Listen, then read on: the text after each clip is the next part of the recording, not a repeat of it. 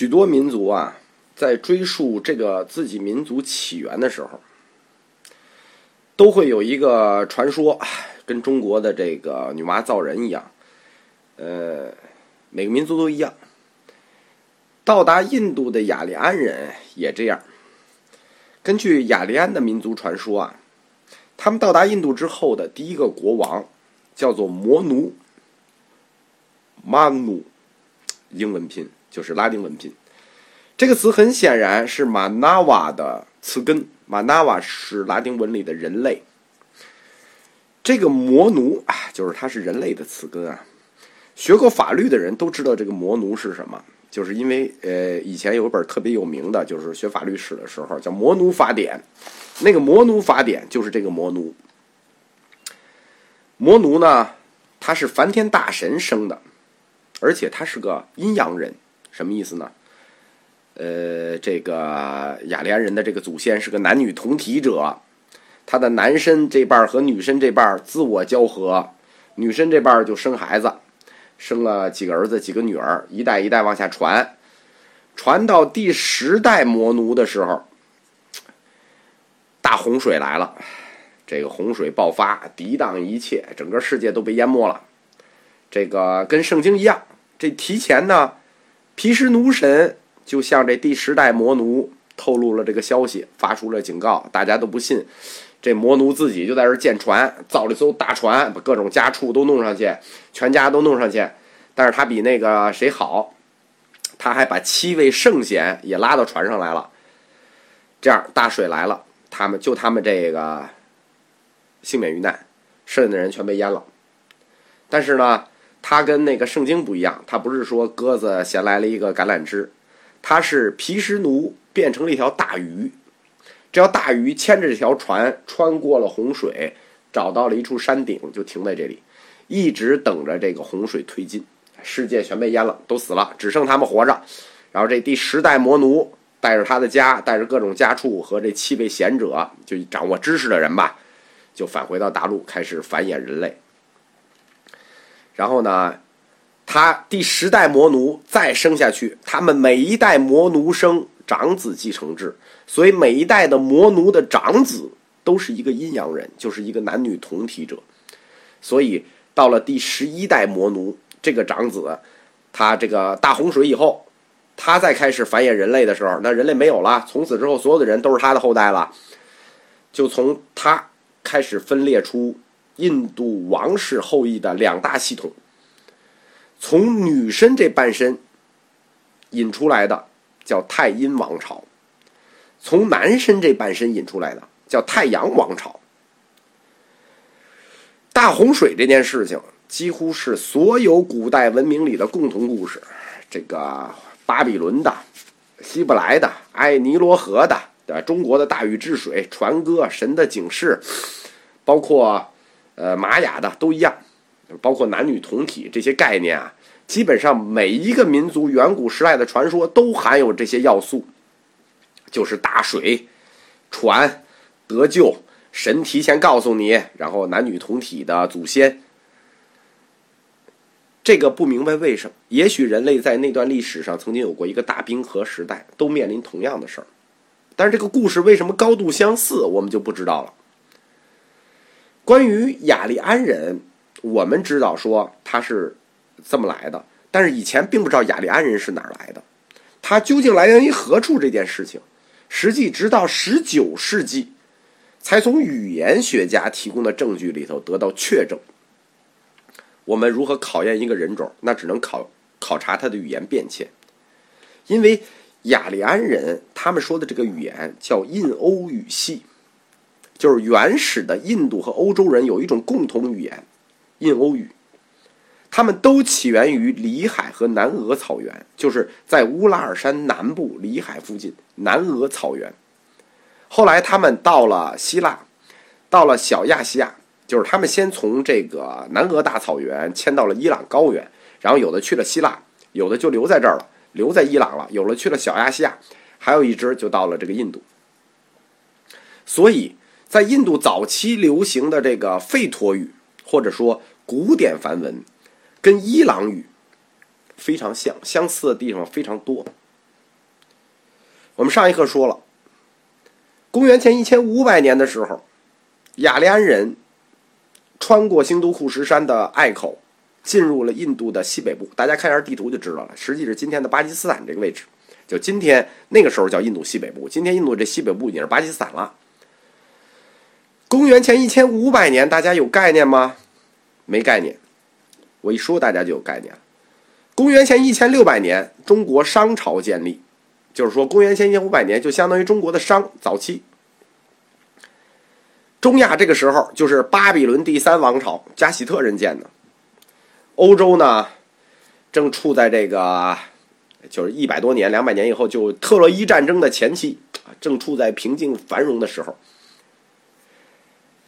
雅利安，我们经常说雅利安族，雅利安族。其实雅利安作为一个民族称呼一个民族，这是错的，是个误会。雅利安其实不是民族的称呼，雅利安是一个语言的称呼，就是这种语言叫雅利安，就相当于我们说汉语一样，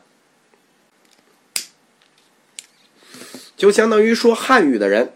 啊就是雅利安，雅利安这种语言就是印欧语系里的一种语言，但是呢，就是后来就是大家就老用雅利安、雅利安、雅利安来说一个民族，且就已经成为约定俗成了。其实这个名字并不是民族名儿，是印欧语系的语言名儿。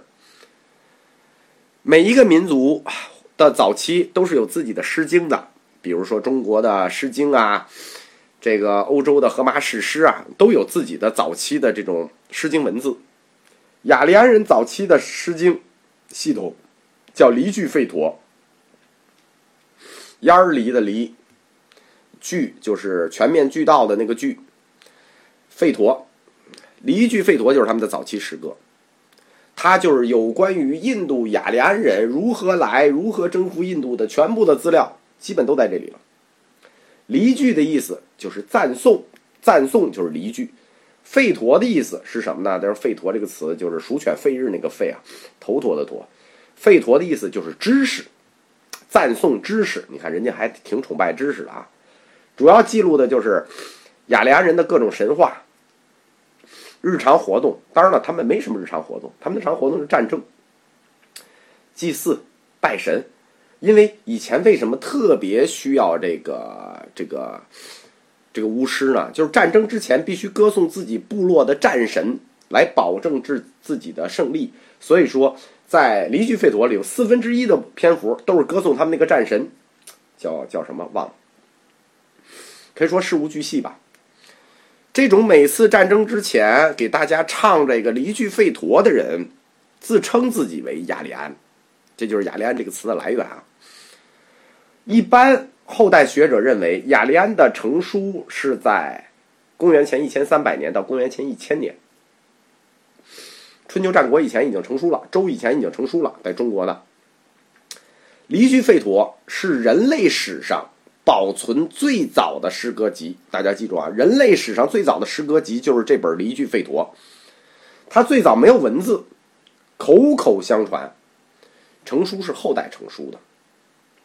在公元前一千五百年，雅利安人进入印度，到公元前一千年，就这头五百年，或者说离句吠陀记录的这三百年里，在印度史上叫五河文明时期。